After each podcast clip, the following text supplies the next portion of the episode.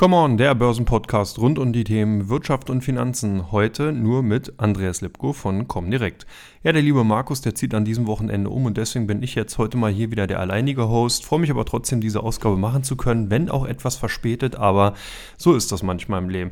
Nichtsdestotrotz schauen wir uns natürlich die vergangene Börsenwoche an und gucken auf die Themen, die die Finanzmärkte international am meisten bewegt haben und wo eben wirklich am meisten passiert ist, welche Unternehmen waren im Fokus, welche Themen wurden gespielt, das werden wir heute hier alles besprechen. Beziehungsweise nicht wir, sondern ich. Ja, gehen wir gleich zu Teil 1 und da kam natürlich die Frage auf, bleibt der Oktober weiter stürmisch und worauf sollten sich Marktteilnehmer einstellen?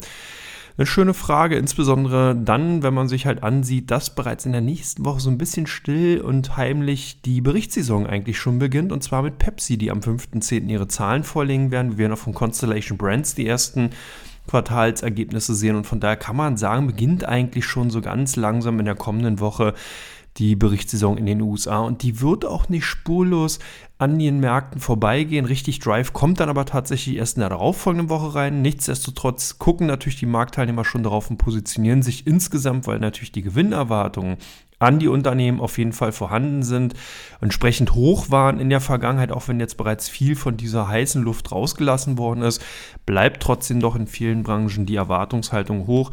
Und dann muss ich halt zeigen, ob genau diese Unternehmen entsprechend die erfüllen können. Traditionell, wie gesagt, am 13.10. geht es dann los mit den Finanzwerken. BlackRock, JP Morgan, Goldman Sachs und Co. werden dann eben ihre Zahlen vorlegen. Aber da haben wir noch ein bisschen Zeit. Nichtsdestotrotz geht dieses Thema natürlich jetzt schon in den Finanzmärkten hausieren.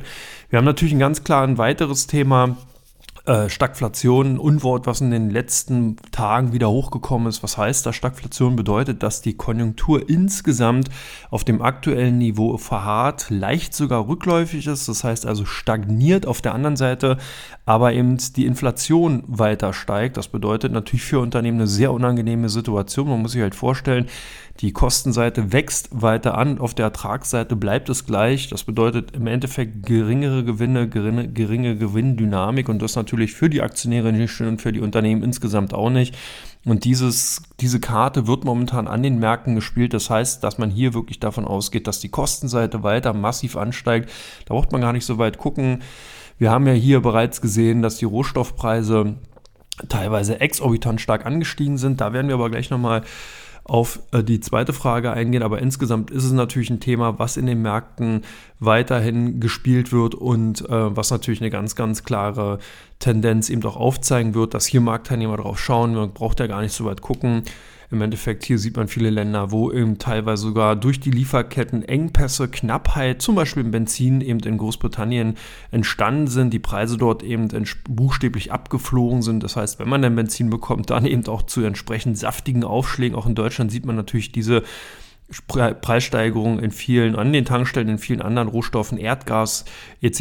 Wie gesagt, gehe ich gleich nochmal drauf ein in der zweiten Frage. Aber insgesamt würde ich sagen, dass der Oktober auf jeden Fall weiterhin stürmisch bleibt. Das hat eben genau damit zu tun, dass hier eben eine sehr, sehr hohe negative Erwartungshaltung sich dann eben Platz machen kann die äh, dann befeuert wird natürlich durch eventuell Quartalzahlen, die nicht so gut wären, beziehungsweise dann eben auch generell übergeordnete Konjunkturzahlen, die eben aufzeigen, dass das Wirtschaftswachstum doch nicht so gut läuft und dass wir eben das Inflationsthema haben. Und warum ist diese Kombination, ich hatte es ja bereits gesagt, bei Stagflation so wichtig, weil nämlich die Noten, den Notenbanken dahingehend dann die Hände gebunden sind. Auf der einen Seite würde man natürlich dann gerne den Konjunkturen beziehungsweise den Finanzmärkten weiterhelfen und würde hier natürlich entsprechende äh, ja, lockere Geldpolitik walten lassen. Das geht aber nicht, weil man dann nämlich auf der anderen Seite die Inflation weiter befeuert. Und damit ist sozusagen, stehen die Notenbanken mit dem Rücken zur Wand. Wir hatten ja in dem Podcast hier schon öfters mal drüber gesprochen, dass die Situation durchweg schwierig ist und dass die Notenbanken hier sicherlich sich einiges einfallen lassen müssen, um dieser Situation Herr werden zu können. Also es bleibt auf jeden Fall spannend. Marktteilnehmer, also ihr Hörer, solltet euch darauf einstellen, dass es eben volatil bleibt. Entsprechend lohnenswert könnte es aber sein, damit wir vielleicht schon mal einen kleinen Ausblick haben. Ich glaube, dass wir tatsächlich eine Jahresend realisieren. Das heißt, es könnte durchaus spannend sein, vielleicht ein bisschen Liquidität an der Seite zu haben und dann bei dem einen oder anderen Wert entsprechend nach der größeren ausgefallenen Korrektur mal zuzugreifen. Es gibt ja einige Trendbranchen, die weiterhin interessant bleiben. Hier sicherlich zum Beispiel eine ASML zu nennen, die natürlich dann durch den extrem starken Nachfrage im Chip-Bereich Chipbereich profitiert, die ja die Maschinen sozusagen dafür herstellen, oder eben auch andere Sektoren, wie zum Beispiel auch der Automotive-Sektor natürlich stark ausgebombt ist, eben durch die Chipknappheit, die aber nicht ewig anhalten wird. Also hier werden wir auch bald eine Entspannung sehen, die Lieferketten werden wieder funktionieren, die Chips entsprechend, die Halbleiter entsprechend für die Automotive-Werte natürlich auch wieder produziert werden und somit ist das wirklich tatsächlich hier ein Transitory-Thema, also ein temporäres Thema, was nicht lange dann in diesem Sektor äh, auf jeden Fall als Belastungsfaktor vorhanden bleiben wird. Deswegen ist das sicherlich ganz spannend. Ich habe es ja bereits schon an, avisiert oder anmoderiert. Die zweite Frage bezieht sich natürlich auf die ähm, ja, Thema Stagflation, steigende Rohstoffpreise. Wie geht es da weiter? Auch hier haben wir natürlich eine Thematik, die hausgemacht ist. Wir haben hier sehr, sehr viele äh, Themen, die sich einfach zum Beispiel politisch ergeben haben, die natürlich dadurch dann eben zustande gekommen ist, dass wir hier eine Energiewende haben, was jetzt kein Buhruf in Richtung Energiewende sein muss, sondern was eben auch nochmal aufzeigt, dass eben die Prozesse, die hier wirklich über Jahrzehnte sich teilweise eingeschlichen oder eingeschliffen haben, dass die sich natürlich nicht von einer Woche auf die andere ändern können. Das heißt natürlich hier auch, dass insbesondere dann mit der Zunahme der grünen Energie, die ja auch begrüßenswert ist natürlich, aber teilweise dann eben doch starke und massive Lieferengpässe entstehen. Und das haben wir gesehen, gerade in den Strompreisen in Europa, die hier in vielen Ländern sehr, sehr stark angestiegen sind und die besonders den Versorgern zu schaffen machen. Das ist natürlich auch klar, die Versorger haben sozusagen Verträge ja mit den Endkunden abgeschlossen. Das heißt also, die Stromerzeuger das heißt, man zahlt dann eben äh, seine, seine, seine Centbereich oder Cents für eine Kilowattstunde. Und wenn die dann aber für den Versorger teurer wird, weil halt international oder beziehungsweise dann in Europa die Strompreise stark ansteigen, kann man die ja nicht sofort eins zu eins an den Kunden weitergehen, son geben, sondern erst mit einer nächsten Anpassungsrunde für das kommende Jahr dann entsprechend die Kostenseite auffangen. Und hier dürften man sich wahrscheinlich in Deutschland auch ordentlich anziehen, warm anziehen. Da wird einiges noch kommen. Ich denke, da werden sich noch viele Verbraucher äh, verwundert die Augen reiben, was für Preissteigerung man im Stromsektor sehen wird, weil eben jetzt hier tatsächlich eine massive Anstieg zu sehen ist, der natürlich auch zum Beispiel durch die Elektrifizierung, durch die zunehmende Technologisierung in vielen Bereichen stark zugenommen hat, sodass natürlich der Stromverbrauch angestiegen ist. Auf der anderen Seite aber natürlich dann die Stromerzeugung zum Beispiel durch ehemals Kohlekraftwerke oder eben auch AKWs nicht mehr vorhanden ist bzw. zurückgefahren wird. Und das führt genau dazu, hohe Nachfrage, knappes Angebot, ergo steigende Preise. Das ist ja nichts Neues. Das sehen wir im Endeffekt auch so ähm, in Großbritannien, wie ich es ja schon gesagt hatte. Hier sind teilweise wirklich Tankstellen nicht mehr in der Lage, Benzin an die Kunden auszuliefern. Das hat nichts damit zu tun, dass es kein Erdöl mehr gibt oder das Benzin insgesamt, dass die Raffinerien hier streiken und das Benzin nicht mehr vorhanden ist, sondern es hat damit zu tun, dass auch hier Großbritannien sich sozusagen diese Problematik auch politisch hausgemacht hat. Das heißt also, man hat durch den Brexit natürlich viele ausländische Arbeitskräfte aus dem Land getrieben. Früher waren zum Beispiel Lkw-Fahrer natürlich aus Osteuropa in Großbritannien unterwegs, haben dafür gesorgt, dass eben Benzin an die entsprechenden Zapfsäulen gebracht werden. Durch den Brexit sind viele von diesen Arbeitern außer Landes gegangen, konnten also in Großbritannien oder können in Großbritannien halt nicht mehr arbeiten.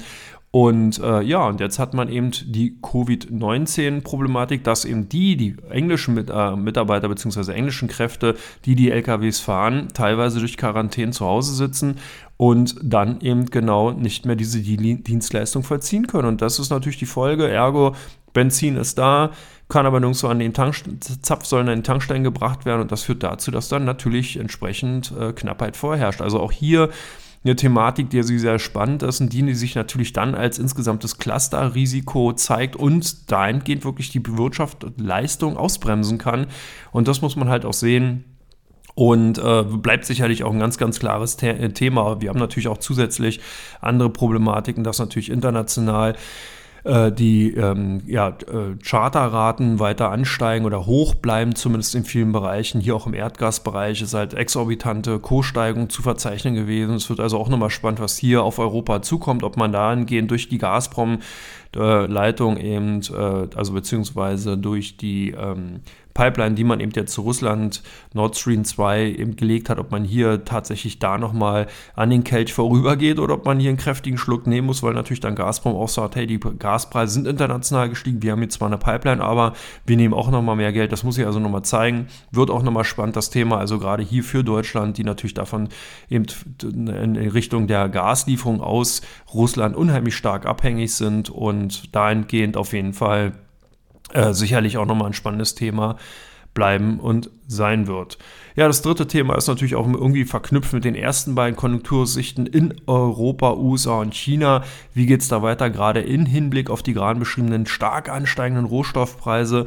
Und hier muss man natürlich auch sehen, dass die Teuerungsrate in der Eurozone im September einen höchsten Stand seit 13 Jahren erreicht hat. Also hier bleibt es eben wirklich spannend, ob die sogenannte Transitory Inflation, die man eben von den Notenbankern immer wieder hört, die also wirklich davon ausgehen, dass man diese starken Preissteigerungen, teilweise ja in Deutschland auch über 4%, ob die tatsächlich nur temporär sind oder ob wir hier auch tatsächlich ein Phänomen haben, dass eben dieses relativ hohe Preissteigerungsniveau eben bleibt.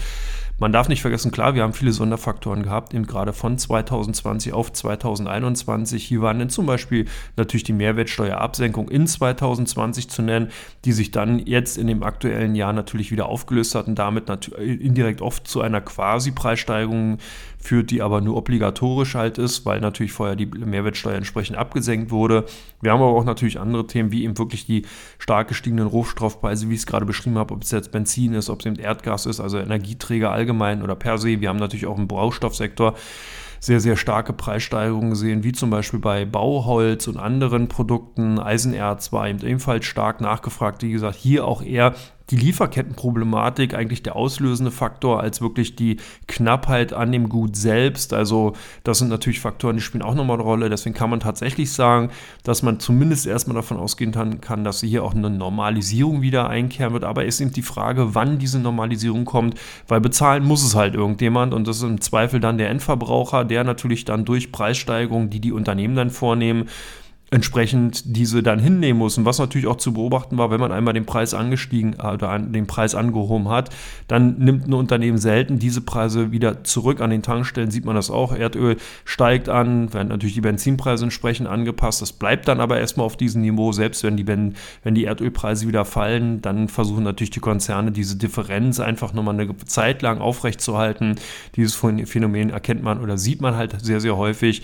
Ansonsten natürlich auch in vielen anderen Bereichen. Das heißt, heißt, wenn natürlich hier ein Produzent einfach erstmal 5, 6 oder 7 Prozent die Preise angehoben hat, dann kann man davon ausgehen, dass nicht auf einmal eine Preissenkung wiederkommt und das entsprechend äh, wieder neutralisiert wird. Also ist so ein bisschen wie eine Art, wie soll man sagen, leicht oder kleine eingeschränkte Einbahnstraße, die dann eben temporär auch mal wieder in die andere Richtung wirkt, aber doch eher hauptsächlich in die, äh, in die eine, in die Einbahnstraßenrichtung sozusagen funktioniert. Ja, damit sind wir schon durch mit Teil 1 und ich würde vorschlagen, ich komme mal gleich zu Teil 2.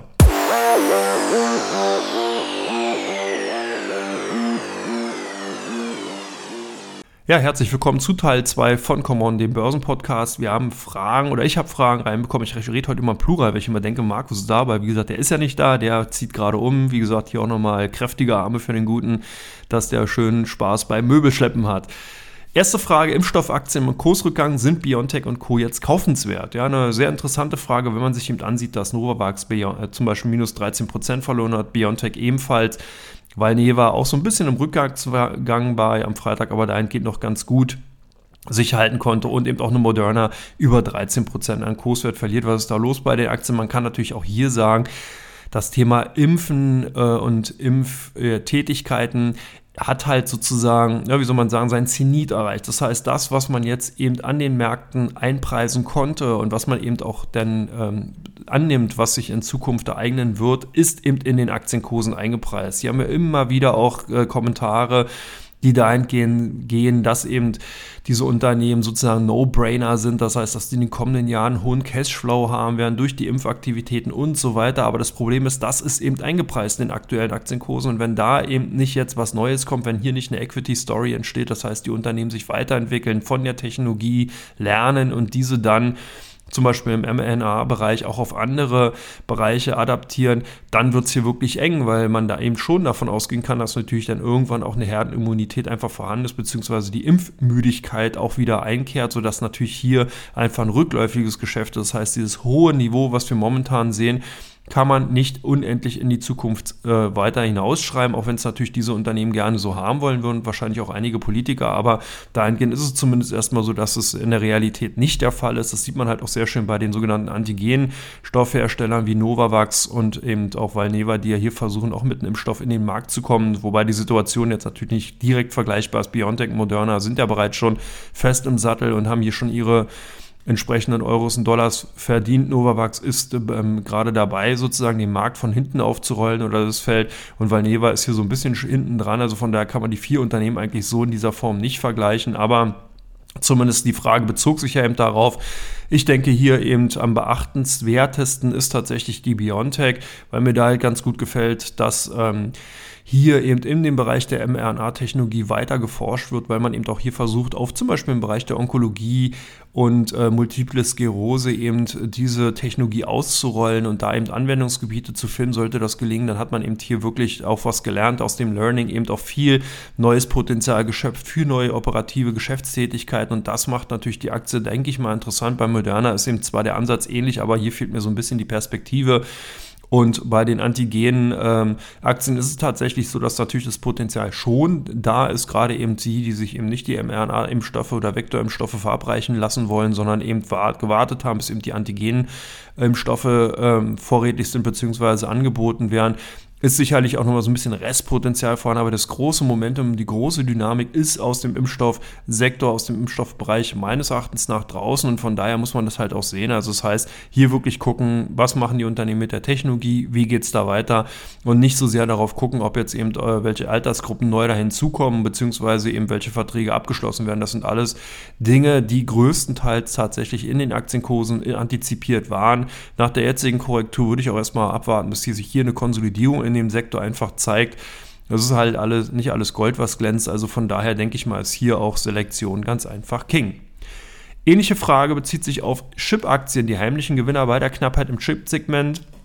Ist natürlich eine sehr, sehr interessante Frage, gerade wenn man sich mal so ein bisschen auf der Zunge zergehen lässt, was hier eigentlich so gerade wirklich passiert. Der größte US-Autobauer General Motors hat ja im vergangenen Quartal äh, hier wirklich ganz, ganz hart mit den äh, Chip-Lieferengpässen zu tun gehabt. Da mussten wirklich die Gewinnprognosen zurückgenommen werden. Die Aussichten sind wirklich ganz klar eben ähm, eingeschränkter. Hat natürlich auch damit zu tun, gerade die Elektrifizierung, die zunehmende Technologisierung in dem Bereich macht natürlich die Abhängigkeiten von den Halbleiter äh, Ausgangsprodukten hier ganz klar und offensichtlich. Und das ist nicht nur bei General Motors so, sondern natürlich auch zum Beispiel bei Toyota die hier ebenfalls weniger Wagen ausliefern konnten, aber eben auch bei Volkswagen und Porsche ist es ähnlich der Fall und auch bei den anderen deutschen Autoherstellern wie BMW und Daimler hat man ähnliche Worte gehört. Auf BMW gehe ich auch gleich nochmal ein, da ist auch eine Frage von euch reingekommen. Aber insgesamt jetzt nochmal zurück zu der Eingangsfrage, bleiben jetzt die Chip-Aktien interessant? Ich hatte im ersten Teil schon mal gesagt, ich würde hier, glaube ich, nicht direkt mehr auf Chip-Aktien setzen, weil hier schon der Zyklus im Halbleiterbereich sehr, sehr weit vorangeschritten ist. Man muss halt auch sehen, dass natürlich dann äh, gerade, wenn zwar derzeit eine Knappheit vorherrscht, die aber auch hier maßgeblich natürlich durch die Lieferengpässe zum einen befeuert wird, aber eben auf der anderen Seite das Umswitchen von den produzierenden Unternehmen sehr, sehr schnell vorangehen kann. Wir haben viele Unternehmen gehört, wie zum Beispiel eine Intel, eine Samsung, die gesagt haben, ja, wir bauen neue Werke, wir werden die Kapazitäten ausweiten und werden sozusagen damit der Knappheit, die zumindest dann erstmal von der tatsächlichen Angebotsseite vorherrscht oder von der Ausgangshalbleiterseite, versuchen eben entgegenzukommen und werden eben hier wirklich dann eben auch vermerkt, vermehrt in diesem Segment produzieren. Wenn das jetzt aber sozusagen alle Unternehmen machen, was ja auch natürlich im Gewinnstreben dieser Unternehmen steht, das heißt so ein bisschen wie ein Windhundrennen, die ersten Hunde, die durchs Ziel kommen, haben dann eben gewonnen und so auch bei den Halbleiterunternehmen. Das heißt, die, die natürlich jetzt am schnellsten ihre Kapazitäten ausweiten können, sind natürlich auch die, die dann am schnellsten entsprechend an die Auto, äh, ähm, äh, Autounternehmen entsprechend mit höheren Margen verkaufen können. Alle die, die dann so nach, nach und nach erst reintröpfeln, sind dann eigentlich die Unternehmen, die ähm, davon nicht mehr so stark produzieren bzw. profitieren können. Und deswegen finde ich es eigentlich eher spannender, so ein bisschen wie damals bei dem Dotcom-Boom, hier auf die Unternehmen zu setzen, die tatsächlich so ein bisschen bei diesem Gold schürfen, wenn man es vergleichsweise mal als Metapher nehmen will, eher die Schaufeln und die Schubkarren zur Verfügung stellen. Hier also eine ASML, die die Maschinen für die Chipproduktion herstellt, weil die natürlich davon profitieren, dass eben Intel und Co. hier natürlich dann, um die Chip-Kapazitäten ausweiten zu können, auf die Maschinen von zum Beispiel ASML zurückgreifen müssen. Die kaufen die dann erstmal und müssen dann eben sehen, dass, dass sich diese Maschinen, dieser Maschinenkauf amortisiert über die kommenden Jahre. Das ist dann ASML egal. Die haben dann erstmal die Maschinen gekauft. Das heißt, wer wirklich in diesem Segment noch investieren will, sollte aus meiner Sicht heraus tatsächlich eher auf die Zulieferunternehmen, wie irgendeine MCorp fällt mir da noch ein, die eben äh, zum Beispiel eben gerade auch im Halbleiterbereich hier als Zulieferunternehmen äh, äh, agieren und natürlich auch davon profitieren, dass wenn die Nachfrage weiterhin hoch bleibt, auch deren Ausgangsprodukte für die Halbleiterindustrie ganz klar nachgefragt ist oder eben eine ASML, die die Maschinen dafür herstellen. Also von daher hier so ein bisschen selektiver auch vorgehen und nicht per se irgendeinen Chipwert kaufen, nur weil es gerade gut aussieht, weil hier natürlich auch ganz, ganz schnell eben eine Trendumkehr einsetzen kann. Das sieht man im Chipsektor sehr, sehr häufig, dass auf einmal eben sozusagen kein sich vorher eine Trendwende nicht andeutet, sondern auf einmal der Einbruch da ist. Das ist halt auch ganz normal, weil natürlich dieser Bereich sehr innovativ, sehr schnell, sehr schnell wendig eben auch ist und von daher sollte man das entsprechend berücksichtigen. Ja, dann die nächste Frage bezieht sich auf BMW nach Prognoseanhebung kaufenswert. Eine sehr, sehr schöne Frage. Und ähm, ich denke, dass man hier auch sehen muss, das hatte ich auch gerade in der, im ersten Teil schon mal gesagt, ich denke, dass der Automotive-Bereich durchaus interessant ist. Hier ist einfach viel zu viel Pessimismus derzeit in den Aktienkursen drin. Man geht eben davon aus, dass sozusagen die Welt untergeht und dass eben durch die Chips fast keine Autos mehr verkauft werden. Da so ist halt Börse. Das ist ein bisschen wie so ein kleines zickiges Kind. Das rennt dann eben mal nach vorne, mal zurück und so muss man es eben auch ein Stück weit sehen, dass man natürlich hier eine BMW durchaus interessant ist. Ich denke aber auch, dass eine Volkswagen eigentlich interessant bleibt eben und eine Daimler, weil die natürlich auch sehr, sehr viel eben an der Konzernstruktur feilen, dass sie eben vor allen Dingen sich auch sehr stark im Digitalisierungsbereich eben ausrichten. BMW so immer ein bisschen der Nachzügler bisher gewesen. Äh, von daher denke ich, Prognoseanhebung ist natürlich für BMW interessant, gerade in diesem Gesamtumfeld. Aber hier insgesamt, wenn ich eben die Möglichkeit hätte oder wenn ich eben investieren wollen würde, würde ich glaube ich eher oft weiter in die Volkswagen setzen. Eine BMW kann man aber natürlich auch insgesamt, wenn man sich ein kleines Portfolio zusammensetzen will, durchaus in Erwägung ziehen. Das heißt natürlich, dass die deutschen Autobauer insgesamt interessant bleiben. Und äh, von daher denke ich, kann man vielleicht die Frage beantworten, ja, BMW ist interessant, sicherlich die Prognoseanhebung äh, Anhebung, äh, war auf jeden Fall auch ein Statement, was man gesetzt hat, auch gerade in der aktuellen Zeit. Und die Lieferkettenprobleme sind auch aus meiner Sicht heraus eher temporär. Dann haben wir noch eine schöne Frage oder ich eine schöne Frage reinbekommen, wie schwer lastet die China Evergrande, Evergrande Krise auf die internationalen Finanzmärkte? Und das ist eine sehr, sehr interessante Frage, weil man hier wirklich sehr dezidiert vorgehen muss. Insgesamt muss man eine Teilung vornehmen der Fall China Evergrande auf den Finanzmarkt wird sich aus meiner Sicht heraus wirklich tatsächlich eher in Richtung China begrenzen. Das heißt, hier wird es eher Auswirkungen geben, selbst auch aufgrund der Größe die, was den Finanzmarkt angeht, eher den Immobilien- und Finanzsektor in China angeht. Das heißt, hier chinesische Aktien, Versicherungsaktien, Immobilienkonzerne vielleicht erstmal nicht unbedingt anfassen. Man kann sie beobachten, aber ich würde an dieser Stelle auf jeden Fall äh, wirklich sehr, sehr vorsichtig sein mit Positionen. Hier ist eben nicht klar, wer hat welche. Anleihen im Depot, wer ist hier äh, wo, bei wem, Gläubiger und Schuldner. Da ist die Situation doch sehr, sehr undurch, äh, sehr intransparent. Wir haben einen sehr großen Schattenbanksektor. Das erkläre ich gleich auch nochmal, was bei China Grande noch so interessant ist. Also insgesamt denke ich, dass die Auswirkungen auf den internationalen Finanzmarkt, also sprich auf die westlichen Industrienationen, Banken hier eher begrenzt sein werden. Sicherlich wird es das eine oder andere Institut treffen, er hat ja auch bereits schon äh, ähm, Credit Suisse und UBS gesagt, dass man eben sicherlich Kreditausfälle dahingehend haben würde, wenn die Anleihen von China Evergrande platzen, aber die halten sich dann wirklich tatsächlich noch im Rahmen und äh, werden keine so großen Auswirkungen haben, dass man hier wirklich in zweistelligen Milliardenbereich oder sowas reingeht pro Institut, sondern hier wirklich eher im vielleicht schlimmsten Fall im dreistelligen Millionenbetrag bleibt. Das hört sich jetzt natürlich auch sehr viel an, ist auch eine Menge Geld, aber im Verhältnis dazu dann tatsächlich noch verkraftbar und äh, auf jeden Fall wegdrückbar. Viel interessanter ist aber die ganze Geschichte, wenn man sich mal ansieht, was das für Auswirkungen auf die Konjunktur hat, beziehungsweise dann eben auf die anderen Volkswirtschaften, eben auch zum Beispiel in Deutschland. Und das hat eben damit zu tun, dass China Evergrande hier ein sehr, sehr intransparentes Firmenkonstrukt hat und auch eine sehr kreative Finanzierung bei den Tochtergesellschaften vorgenommen hat. Da kann man namentlich mal die China Evergrande New Energy Vehicles nennen. Das ist ein Startup im besten, wenn man es so formulieren möchte, im Bereich der E-Mobilität. Und dieses Unternehmen wurde sozusagen von dem Mutterkonzern China Evergrande, was ja eigentlich ein Immobilienkonzern ist, also eigentlich könnte man sich hier die Frage stellen, was haben die eigentlich mit E-Mobilität zu tun? Egal, die haben die halt finanziert, haben Geld aus dem Konzern genommen und damit dann eben äh, versucht, sich im E-Mobilitätsbereich zu positionieren. Man ist hier relativ weit fortgeschritten schon, hat auch schon Modelle entwerfen können, hat also hier wirklich sehr, sehr viel Geld in die Hand genommen. Man muss halt sehen, dass so ein Modell, ein Automodell insgesamt normalerweise so von der Entwicklungszeit her fünf bis acht Jahre in Anspruch nimmt und ungefähr eine Milliarde Euro kostet umgerechnet. Das heißt, das hat der Konzern auf jeden Fall schon mal in das Unternehmen investiert, ungefähr, nicht nur jetzt an Zeit, natürlich auch an Geld. Und entsprechend äh, ist jetzt natürlich die Frage, wird man diesen kleinen Startup, also dieses junge äh, Energie- und äh, E-Mobility-Unternehmen an die Wand fahren lassen oder nicht? Und das ist halt dahingehend spannend, weil eben genau dieses Unternehmen auch schon die ersten Verknüpfungen in Richtung zum Beispiel Deutschland bei vielen Zulieferunternehmen hatten, die eben für China Evergrande New Energy Vehicles entsprechende Komponenten hergestellt haben und eben dahin verkaufen wollten. Auch nach Schweden sind einige Beziehungen zu sehen gewesen, die eben jetzt dann in Frage gestellt werden. Also von daher kann man schon sagen, ja, die deutsche Automobilzulieferindustrie leidet darunter, dass der große Konzern China Evergrande, der eigentlich in Immobilien zu tun hat, über eine Tochtergesellschaft jetzt ins Schleudern gekommen ist. Und jetzt, wenn man das Ganze mal äh, ganz klar eindampft auf den chinesischen Immobiliensektor, dann kann man auch hier sagen, dass da tatsächlich eine Art Kaskade, eine, eine Art Dominoeffekt entstehen kann. Man rechnet damit, dass ungefähr das involvierte insgesamte äh, Kreditvolumen, was eben durch die anderen zehn Entwicklungsunternehmen im Bereich der Immobilien in China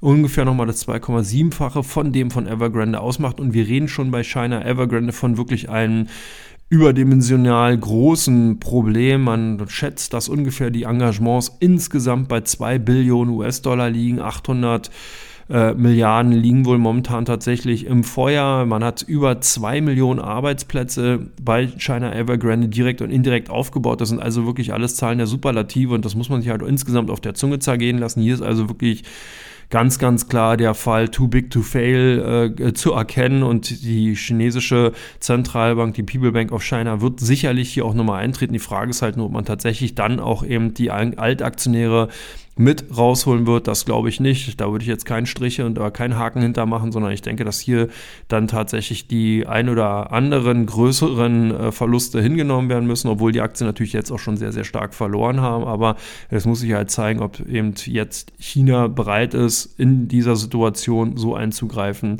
um hier eben, wie gesagt, auch die Aktionäre zu schützen. Hier stehen sicherlich dann eher die direkten Anlagegelder im Fokus von den chinesischen Menschen, die dort direkt teilweise in Anleihen investiert haben. Und hier muss man eben ganz klar sagen, da hat man auf der einen Seite das Schuldrecht, auf der anderen Seite das, äh, ja, äh, das, das ähm, Gesellschaftsrecht, was man eben hier auch nochmal trennen muss. Auf der man ist natürlich als Aktionär kein Gläubiger, sondern man ist als Aktionär ein Eigenhaber, Inhaber oder Eigentümer eben an diesem Unternehmen über die Aktie und hat natürlich da ganz andere Risiken und auch ganz andere Verluste eben hinzunehmen, als wenn man eben jemand Geld leiht, beziehungsweise dann eine Anleihe kauft. Da ist nämlich das Schuldrecht und das eben tatsächlich tatsächlich ganz anders.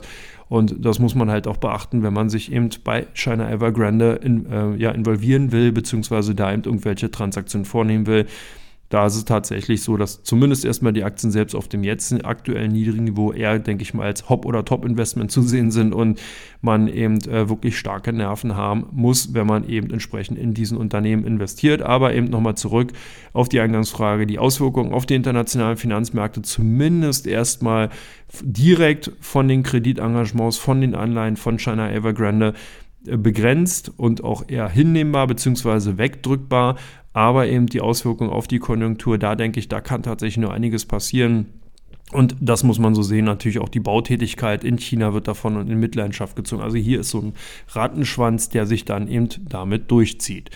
Und dann sind wir auch schon damit bei der letzten Frage von Teil 2 und die lautet, wie in der aktuellen Börsenphase am besten positionieren. Hatte ich ja eigentlich auch schon im ersten Teil so ein bisschen gesagt, ich gehe trotzdem nochmal drauf ein. Ich denke, dass es momentan tatsächlich am besten ist, hier an der Seitenlinie zu stehen. Ich würde hier nicht in Aktionismus verfallen, ich würde hier tatsächlich äh, das so hinnehmen, wie es halt ist. Börsen sind keine Einbahnstraßen, auch wenn man in den letzten zehn Jahren fast nur davon ausgehen konnte, dass die Aktienkurse eigentlich nur gestiegen sind und wenn es eben mal größere Korrekturen gab, dass die dann eben auch nur temporär sind. Da muss man eben einfach mit leben, dass natürlich dann je länger solche Phasen sind, je länger eben größere Korrekturen ausbleiben, desto größer wird natürlich auch das Risiko, dass solch eine Korrektur einfach kommen kann. Und da ist natürlich das Risikomanagement wirklich das A und O, auch wenn man oftmals hört, dass viele sagen, ja, einfach kaufen und liegen lassen. Diese Strategien funktionieren langfristig nicht, das muss man sich klar sein, sondern es funktioniert nur ein, ein Risikomanagement, was man eben auf seine individuellen Anlagekriterien, Anlageklassen abstimmt und sich vorher einfach auch bewusst macht, wie viel Geld möchte ich denn wirklich riskieren. Das heißt, wenn ich eine Position habe, die im Gewinn liegt, dann sollte man zumindest mal diesen Gewinn Absichern ist eine eiserne Regel eben bei Investoren, dass man einmal erzielten Gewinn nicht wieder hergeben sollte, beziehungsweise nicht wieder in den Verlust läuft. Das tut nämlich natürlich weh, wenn man sich eine Aktie gekauft, man hat die lange gehalten, liegt vielleicht 20, 30, 40 oder sogar 50 Prozent vorne und guckt dann zu, wie diese Gewinne eben komplett aufgezehrt werden durch eine Marktkorrektur und dann sogar die Position ins Minus rutscht. Dann hat man tatsächlich alle Kardinalfehler mit einmal gemacht, die äh, man eigentlich nur machen kann. Das heißt, wenn ihr eine Position habt, die im Gewinn ist, dann sichert diesen Gewinn ab, damit ihr eine Belohnung dafür bekommt, dass ihr die Aktien sozusagen gekauft habt wenn die Position dann ausgestoppt wird, dann auch nicht ärgern, wenn die danach die Aktien wieder steigen. Das kann niemand vorhersagen, aber ihr habt zumindest erstmal den Gewinn eingecasht, wenn ihr den vorher hattet.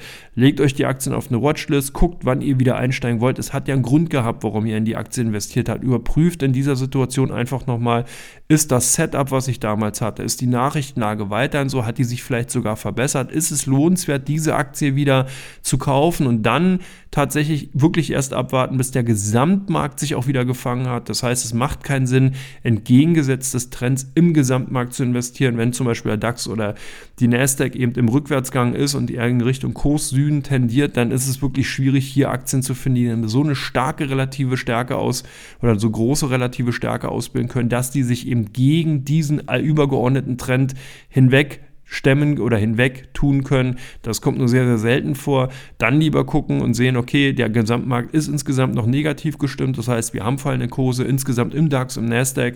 Meine Aktie hält sich zwar noch gut, aber eher abwarten, wenn der Gesamtmarkt wieder nach oben dreht, kann man nämlich davon ausgehen, dass die Aktien, die sich gut gehalten haben, in solchen Phasen überproportional stark dann im Anschluss nochmal zulegen. Also von daher, vielleicht wäre das nochmal so eine Möglichkeit.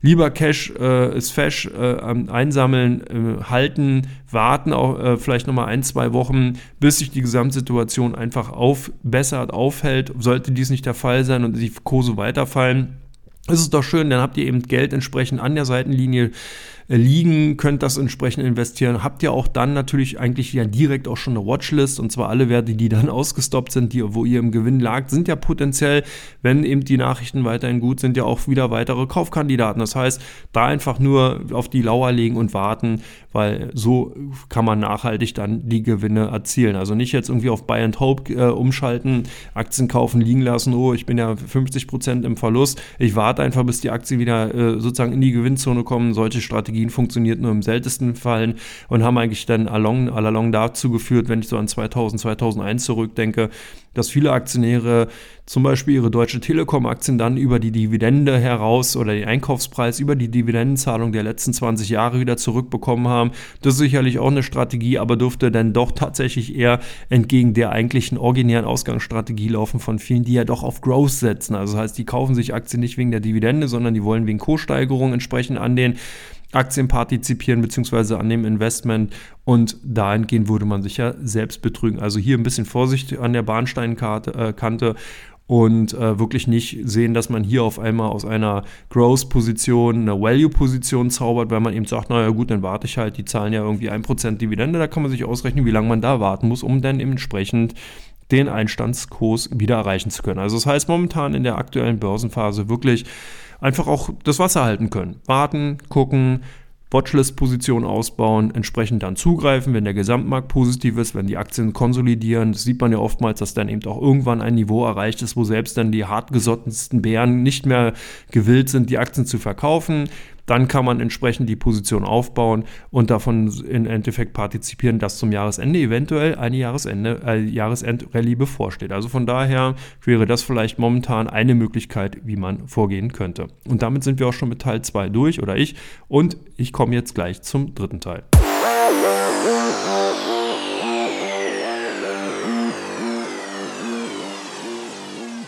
Ja, herzlich willkommen zu Teil 3 von Common. Das ist der Teil, wo die meistgesuchten Aktien von Onvista vorgestellt werden und natürlich auch die meistgehandelten Aktien bei Comdirect. Und ich würde vorschlagen, ich handel, äh, gehe jetzt gleich mal hier auf Onvista ein. Da habe ich die Unternehmen mitgebracht, die hier am meisten nachgefragt wurden. Ich habe drei Stück an der Zahl mal mitgebracht. Zum einen war es die, die NIO-Aktie und das ist ganz spannend. NIO hatte eigentlich ganz solide September Verkaufszahlen vorgelegt, konnte hier den direkten Konkurrenten wirklich äh, das Wasser erreichen, beziehungsweise sogar vorauspreschen. Man hat mehr Autos verkauft, als man vorher selbst auch angenommen hatte.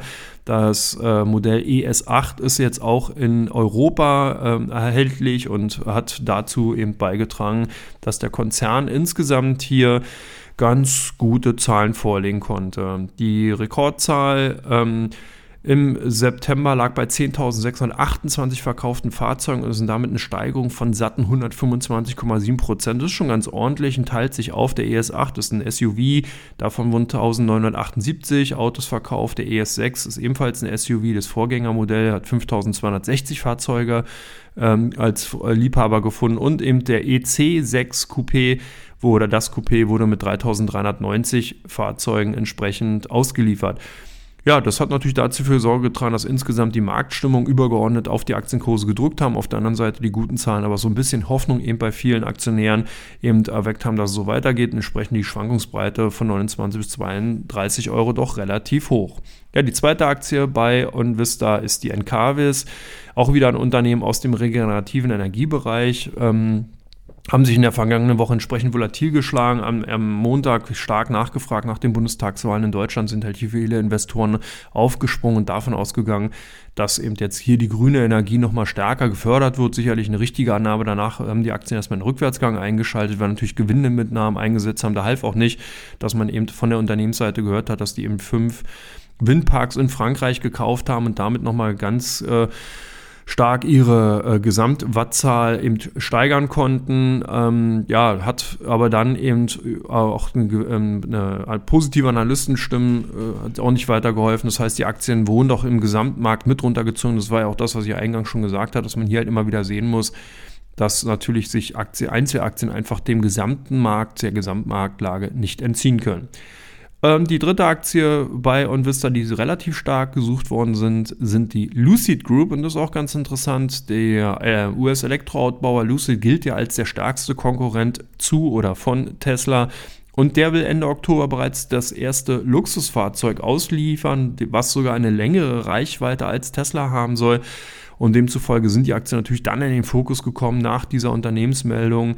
Das Unternehmen ähm, hat angekündigt, die Kapazitäten in dem Werk in den nächsten Jahren auf 90.000 Fahrzeuge pro Jahr steigern zu wollen. Also zumindest erstmal eine Ansage, eine Kampfansage in Richtung der anderen US-Elektroautobauer. Wir haben ja vorhin gesehen, dass eben ähm, selbst NIO momentan im Jahr so ungefähr oder im Quartal 11.000 Fahrzeuge absetzt. Wenn man jetzt also hier von Lucid bereits mit 90.000 Fahrzeugen pro Jahr rechnet, ist das natürlich schon ein ganz schön ordentlicher Aufschlag, den man da macht und von daher relativ interessant. Kommen wir zu den meistgehandelten Aktien von Comdirect und hier steht ganz, ganz oben die Deutsche Post bei den deutschen Aktien, die entsprechend starkes Handelsvolumen aufge, äh, ausgewiesen haben. Und da muss man sehen, das war sehr, sehr ambivalent. Man konnte nicht direkt sehen, ob hier Käufer oder Verkäufer die Überhand haben, ist natürlich auch der Tatsache geschuldet, dass eben der Gesamtmarkt relativ schwach war. Zusätzlich gedrückt hat hier nochmal ein pessimistischer Kommentar von der großen US-Investmentgesellschaft Goldman Sachs, die darauf hingewiesen hat, dass die Gewinndynamik bei der Deutschen Post abnehmen kann. Ist ja auch nicht verwunderlich. Deutsche Post ganz klar natürlich ein Covid-19 Pandemiegewinner, viel Retail-Handel, der in Richtung Onlinehandel umgeschwenkt ist, musste natürlich verschifft, verschickt werden. Das hat die Deutsche Post als Logistikunternehmen ganz klar davon profitiert. Jetzt drücken die hohen Kosten auf der, auf der äh, ähm, Rohstoffseite natürlich auch bei zum Beispiel Energieträgern wie Diesel, Benzin und von daher kann man hier schon sehen, auf der einen Seite nimmt die Gewinndynamik ab, die Bäume wachsen bekanntlich auch hier nicht in den Himmel, auf der anderen Seite sind natürlich die Rohstoffpreise, die Ausgang, die, die Kostenseite hier, die ganz klar zu sehen ist. Wir hatten ja auch schon warnende Worte dahingehend von FedEx, den direkten Konkurrenten von Deutsche Post halt auch gesehen und von daher ist denn, sage ich mal, dieser vorsichtige Kommentar zumindest nachvollziehbar und die Handelsaktivitäten, das heißt Käufe und Verkäufe entsprechend auch. Die zweitmeist gehandelste Aktien waren die Aktien von E.ON, auch ganz spannend. Hier sind es natürlich erstmal primär die gestiegenen Rohstoff, äh, die gestiegenen Strompreise, wie ich es im zweiten Teil schon von Common eben äh, kurz avisiert hatte die äh, dafür so ein bisschen bei vielen Investoren einfach für Stirnrunzeln eben gesorgt haben, weil man natürlich davon ausgeht, wenn die Strompreise so stark steigen und E.ON eben ein Stromkonzern ist, können die, die ja an die Endkunden eben nicht weitergehen. Das könnte ein Belastungsfaktor sein, aber hier muss man eben auch sehen, E.ON ist eben auch ein Handelsunternehmen. Und das ist ganz spannend. Die sind gerade im Erdgassektor auf der Handelsseite sehr stark vertreten. Das heißt, die profitieren natürlich davon, wenn eben steigende Preise, steigende Notierungen bei den Energieträgern zu verzeichnen sind und zu beobachten sind, dann kommen natürlich hier hohe Handelsaktivitäten rein. Das heißt, dass natürlich hier E.ON als eben Handels, auf der Handelsseite, auf der Trading-Seite durchaus gute Chancen hat, gute Gewinne eben einfahren zu können und vielleicht einen Teil dieser doch eher hohen Strompreise, die man eben auf der Kostenseite dann verbuchen muss, vielleicht kompensieren kann. Demzufolge konnten die Aktien ganz gut, denn zum Wochen, teilweise an, zum Wochenschluss ganz gut äh, davon profitieren, dass eher defensive Investoren genau auf dieser Tatsache eben aufmerksam geworden sind und doch hier vermehrt Käufer zu sehen waren. Und als drittes Unternehmen, ausländisches Unternehmen, passt so ein bisschen zu der Impfstoffthematik. Ich habe hier Okujane äh, mitgebracht. Äh, ist ein Unternehmen, was die ähm, Antigen-Impfstoffrechte der indischen Firma Bharat, namentlich Covaxin, äh, innehat und zwar für die USA und für Kanada. Und hier warten die Investoren jetzt genau darauf, dass die kanadische Regulierungsbehörde, die Gesundheitsbehörde, das Go gibt für Covaxin und man wartet eben darauf, dass die WHO, die World Health Organization, diesem Impfstoff entsprechend auch eine Zulassung erteilt. Und da hat die WHO in der vergangenen Woche gesagt, dass man eben im Laufe des Oktobers, hier Entschuldigung, im Laufe des Oktobers eine Entscheidung treffen wird. Und es scheinen hier doch einige Aktionäre jetzt dann das Niveau nutzen zu wollen, um spekulative Positionen aufzubauen. Genau dahin, wenn nämlich eine Zulassung erfolgen sollte, dann geht hier wahrscheinlich auch nochmal ordentlich der Punk ab. Also von daher kann man zumindest erstmal die selektiven Käufe, die ich eben jetzt hier in den Aktien bei Okogen, bei unseren Kunden von Comdirect gesehen hat, auf jeden Fall nachvollziehen. Ja, und damit sind wir auch schon durch, oder ich bin damit durch. Äh, freue mich, dass ihr zugehört habt äh, und wünsche Markus hier an dieser Stelle nochmal alles Gute. Ihr habt euch sicherlich gewundert, dass wir unseren Sponsorpartner jetzt nicht mehr äh, hier genannt haben. Klar, also jetzt Oktober, wir hatten eine kurze Kooperation, trotzdem bleiben die äh, Produkte natürlich weiterhin interessant. Also von daher guckt weiter auf die Seite und ähm, ich weiß, muss noch mal klären natürlich, ob der entsprechende äh, Coupon bzw. dann der Rabattcode noch gilt. Das äh, weiß ich jetzt aktuell nicht, aber zumindest äh, ist hier der Aufruf an den oder an Unternehmen, die Interesse haben, hier mit uns zusammenzuarbeiten, können uns natürlich schreiben entsprechend und wir werden dann sehen, ob wir hier vielleicht auch eine interessante Kooperation mit dem einen oder anderen Unternehmen in Zukunft vorstellen können. Das nur mal so ein kleiner Werbeblock im Werbeblock sozusagen in eigener Sache. Und mir bleibt jetzt nichts anderes übrig, als euch ein schönes Wochenende zu grüßen, äh, zu wünschen, Markus zu grüßen. Und ich freue mich auf die nächste Ausgabe, die im Übrigen mit einem Prominenten sein wird. Und zwar mit dem guten und lieben Frank Thelen. Der eine oder andere wird vielleicht jetzt Stirnrunzeln haben, ganz zu Unrecht. Ich hatte bereits ein Interview mit dem Frank ähm, in der vergangenen Woche in meinem Format äh, Marktupdate live auf dem YouTube-Kanal von Comdirect. Schaut euch das an. Ich werde hier im Podcast auf jeden Fall auch nochmal mit Frank über die Themen Disruption, über die Themen Technologie reden. Und das wird sicherlich sehr, sehr spannend sein zu hören, was eben hier wirklich ein Insider, was hier ein Investor eben dazu zu sagen hat, zu zum Beispiel künstlicher Intelligenz, Quantencomputing und viele, viele andere interessante Themen. Das heißt, seid nächste Woche mit dabei. Ihr könnt euch freuen. Wird auf jeden Fall hochspannend und ich wünsche euch ein schönes Wochenende. Danke, dass ihr zugehört habt. Alles Gute, macht's gut.